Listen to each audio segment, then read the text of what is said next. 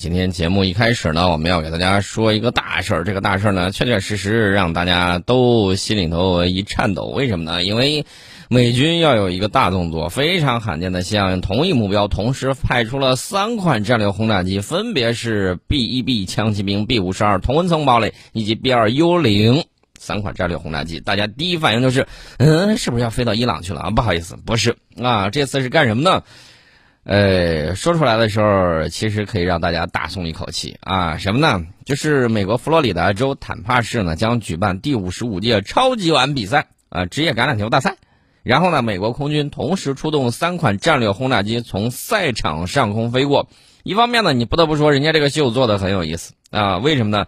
呃，这个飞一趟可是花不少钱的啊，这是一种它的这种表现形式。另外一方面呢。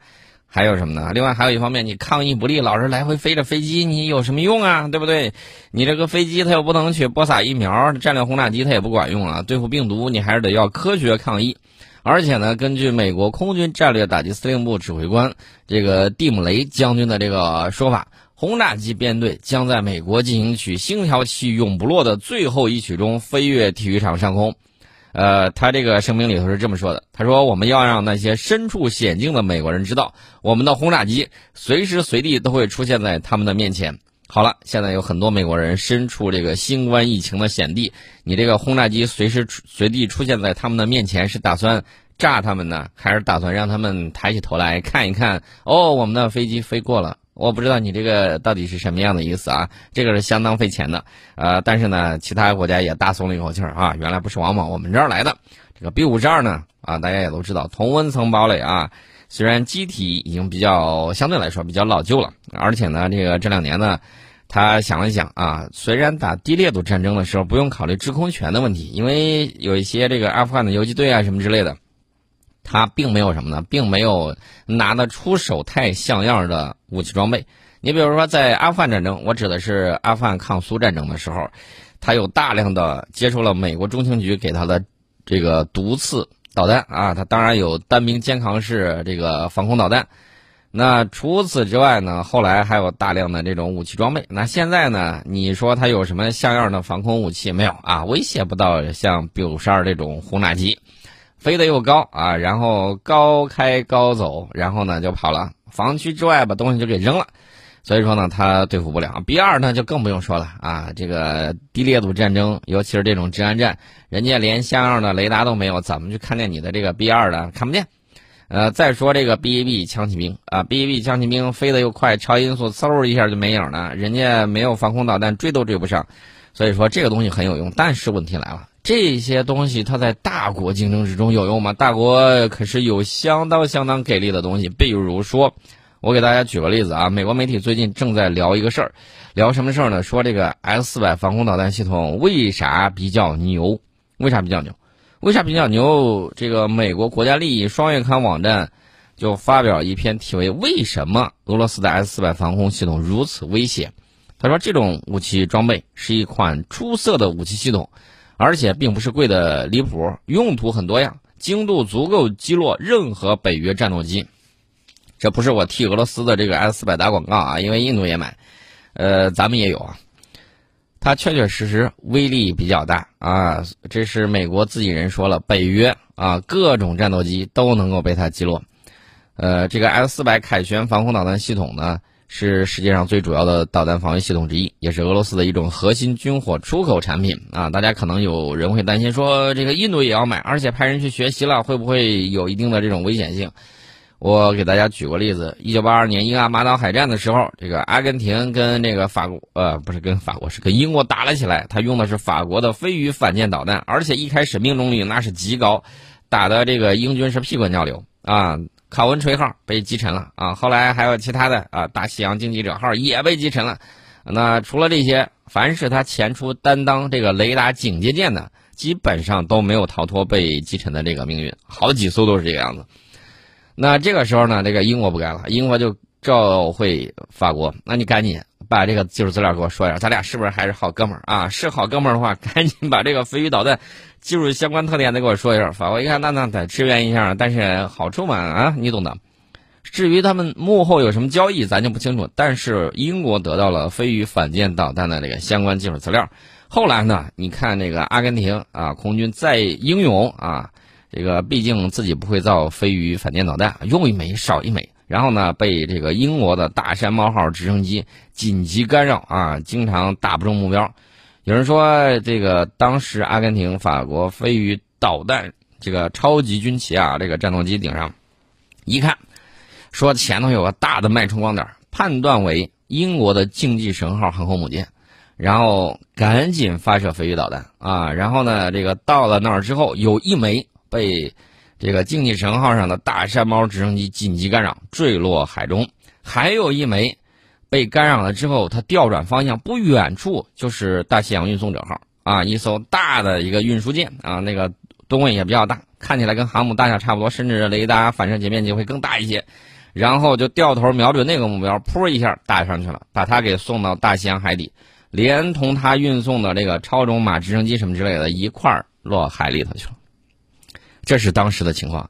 我跟大家说，这个还是要回到 S 四百上啊，你不用担心这个印度要买，我们已经有了。咱们都知道，我们的军工有一个特点，看一眼看谁一眼谁就怀孕啊。所以说呢，这个 S 四百大家不用担心，我们有这个东西。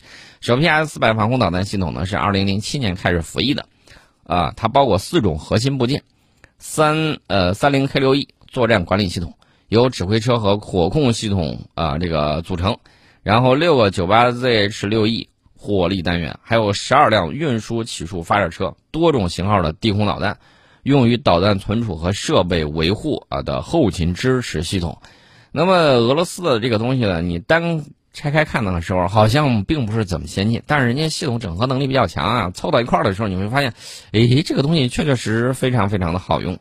呃，这这个 S 四百啊，不然的话。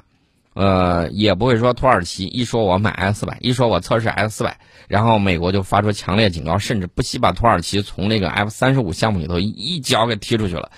呃，这是因为那个美国认为购买 S 二 S 四百，呃等俄罗斯军事系统是不可接受的，而且俄罗呃这个美国一直明确表示希望这个系统不要投入使用，但是不好意思，土耳其不听他的，最后美国恼羞成怒。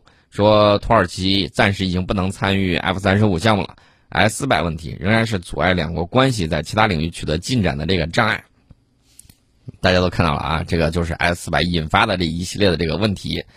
我们这个话说回来，这个 F 三十五战机最近被人骂成一坨，大家自己脑补那个字儿啊，不是我说的，也不是我骂的，我认为 F 三十五还是先进的。呃，骂他的人是谁呢？骂他的人也是鼎鼎有名啊！骂他的人就是美国前代理国防部长米勒啊，他就说这个就是一坨啊。这个当时呢，一家媒体采访他，呃，他正好快要离任，呃，美国代理国防部长克里斯托弗米勒对 F 三十五说的啊，这个战斗机就是一坨什么什么，大家自己清楚。但是他反应很快啊，把这个后面这个一坨。呃，东西就给咽下去了。然后呢，这个话没有说出来，他也没有做出完整的这个表述。而且呢，这个米勒说，F 三十五这个家伙啊，就是这个，呃，弗兰肯斯坦的这个科学怪物，称它是一个没有灵魂却又难以阻挡的产物。研发初衷是美好的，最终却成为负担。那你不要 F 三十五，你要什么？美国空军现在在认真考虑订购更多的 F 十六战斗机。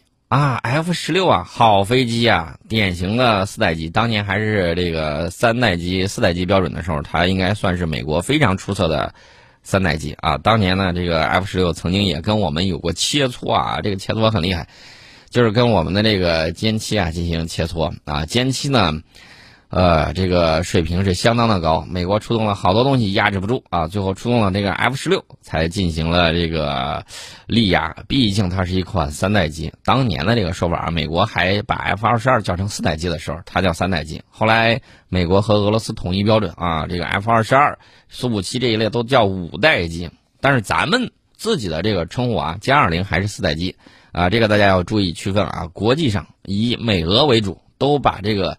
隐身啊，以 F 二十二、这个 F 三十五、这个苏五七、歼二零为代表，成为五代机，但是咱们国内依然把它称为四代机，这个大家要明白。那至于说到这个 F 十六，F 十六当时我们第一次见的时候，当时我小呃上小学啊，第一次见到这个 F 十六被印到明信片上，惊为天人啊！为什么呢？尖头的我们认为是很好，而且是腹下进气。据说这款飞机的这个机动灵活性非常的高，空优战斗机啊非常好。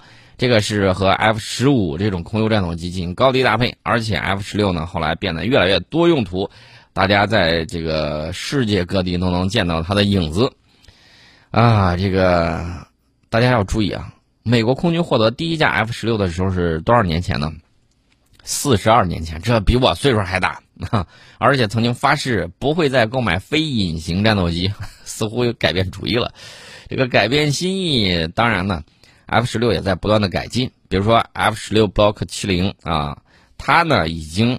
配备了有源相控阵雷达，而且具备红外搜索和跟踪瞄准的能力，还搭载了新型的飞行控制计算机，也进行了一些，比如说它的这个飞机蒙皮啊、涂层啊，进行了一些隐形的这个呃修改啊。那还有宝型油箱啊等一系列的附加的这个装备。呃，本来这个 F 十六机队就是应该被 F 三十五 A 战斗机所取代，呃，而且美国空军也不再打算购买非隐形战斗机，但是万万没想到。啊，每一架 F 三十五 A 战斗机成本高达一点一亿美元。虽然这个数字在逐步的降低，但是仍然远高于最初承诺的五千万美元。而且呢，随着美国空军不断在购买 F 三十五战斗机，这个飞机飞行费用是相当的昂贵啊，那可不是小钱钱啊，那是大钱钱了。大家再想一下，飞 F 三十五战斗机要一点一亿美元，这飞行员培训下来，这个价格至少得乘个二，乘个三啊。这又是一笔不小的开支。F 三十五战斗机每小时飞行成本高达四万四千美元，大家算一下，飞一个小时四万四千美元就没了。再乘个，咱们说乘个六，乘个七吧，你乘个七吧，大概是这个样子。你算算多少钱没了？合人民币啊，非常心疼。基本上他在飞啊，一辆那个宝马五可能一个小时就飞没了啊。也就是说，每一千小时飞行时间需要投入四千四百万美元。这差不多是该机成本的三分之一，哎，买得起用起来也是很心疼的。即便是土豪如此，如美国啊，还是很心疼的。所以说呢，这个美国空军现在在考虑是不是把 F 十六最新改进型号用回来啊？等着六代机再说。这个五代机装备的话，如果数量不够，那成本就降不下来；如果数量够，它的这个投入飞行小时的这个成本又太高啊。美国当然肉疼了。没有空军就在这儿想到底该怎么办，所以说呢，你也会看到为什么美国前代理国防部长临走之前把他骂了一顿，说这个战斗机是一坨儿什么啊？呃，至于说他们美国空军怎么考虑操心钱的事儿，我觉得这个多向国会要钱，不是会印钱嘛？嗯，然后呢就拿着这个绿条子，你去买呗，这无所谓，这是他们的事儿啊，咱们操作这个心。但是我要说另外一个事儿，这也不是咱操心的事儿。但是我就觉得，哟，这还是让人家国民警卫队挺委屈的。为啥呢？就是还是我们之前说让那个国民警卫队五千名啊，从这个国会大楼里头刚保卫完国会议员们，然后马上扫地出门，你们用完了走人吧。然后呢，就在停车场住了一夜。这停车场只有一个厕所，两个坑位，一个厕所两个坑位，五千人呢，你可以想象一下，这一夜大家谁？起来，或者说谁睡觉之前想要有点什么，这个对吧？有有一些行为的话，那你这个排队都来不及啊！那再把这个随地怎么着的事儿搁到外头去，弄到停车场，那整个停车场走完之后，你想想看，那是什么味儿？太窜了！即便是在大大马路牙子上，那也非常的不雅，对不对？啊，在那儿折腾了几天，后勤保障部门帐篷没到位也就罢了啊，不好配备。那那那那那那那个什么呢？防潮垫呢？防潮垫也没有，就撂天地随便睡啊！你，所以大家也都看到了啊。呃，美国蒙大拿州州长格雷格·詹福尔特怒了啊，拍桌子了，说：“我发现啊，被部署在华盛顿参加拜登就职典礼的国民警卫队队员睡在户外之后，已经命令该州的国民警卫队队员返回。”呃，这个詹福尔特在发布会上就说了啊，新闻发布会啊。和你们许多人一样，我看到了这些照片，也阅读了相关办的报道。数千名国民警卫队士兵被迫离开国会大厦，在室外和停车场休息，一些人没有暖气，也没有保障设施。他说这不是对待美国军人的方式，他称这是国家的耻辱啊，美国国家的耻辱。哎呀，这个事情怎么说呢？这个事情，这个事情咱就不说了吧，咱再说另外一个事儿。另外一个事儿呢，这属于怎么说呢？属属于谁咬谁一嘴毛的问题。又有一名警员在美国国会骚乱之后自杀了。哎呦，这已经是第二起事件了。这是美国华盛顿特区警察局代理局长罗伯特·孔蒂说的。啊，这个孔蒂在二十六号向众议院拨款委员会作证的时候透露，一名叫这个杰弗里·史密斯的警员在应对国会骚乱之后自杀。这是华盛顿特区警局第二名国会骚乱后自杀的执法人员。一月九号的时候，美国国会警察霍华德·利本古德自杀。啊，他曾经在国会大厦骚乱期间当班儿。这个国会骚乱总共报告了这个六十五名警员受伤。根据孔蒂的证词说，事实上那个受伤人数要高得多，要高得多。许多人甚至懒得报告受伤情况，包括抓痕呐、淤伤啊、眼睛灼伤啊等等等等等等。而且这个孔蒂，美国华盛顿特区警察局代理局长罗伯特·孔蒂，还描述了军队的不作为。啊，这一 怎么说呢？这一棒子就打到美国军队方面他说，陆军部反应冷淡，不愿意把华盛顿国民警卫队派到国会大厦。我对此感到震惊。你看见没有？底下莫名其妙、乱七八糟的事情。待会儿我还要再给大家说另外一件事儿，这个事儿更诡异。呃，我们接着说孔蒂啊。孔蒂说，国会发生骚乱之前，美国军队害怕采取措施，不愿意派遣国民警卫队支援。一月六号骚乱期间，大约有八百五十名特区警局成员。在美国国会大厦协助美国国会警察，当时还有二百五十名特区警局成员在该地区直接参与应对和善后工作。在骚乱发生的一周啊，这个特区警局大约花费了八百八十万美元。我再给大家重复一下他作证的地点，他作证的地点是在向众议院拨款委员会作证的时候透露的这个消息。那我接下来要说另外一个事儿啊，呃，大家发现没有，拜登政府。他把前任、前任 FBI 的这个头子留任了。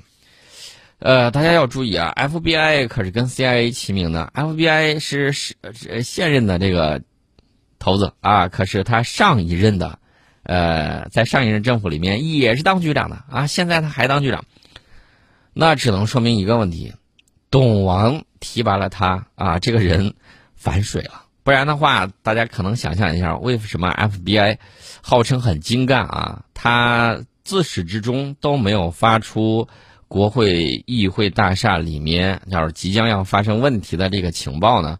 是他工作不给力呢，还是故意的？那么你看到他被留任，啊，当然了，也有可能是反间计啊。反正这个事儿呢，我觉得反间计的可能性有。而且很大，这个里面呢，只能说董王识人不明啊，直接被人家给策反过去。这么重要的要害部门被人摆了一道啊，这也没有办法。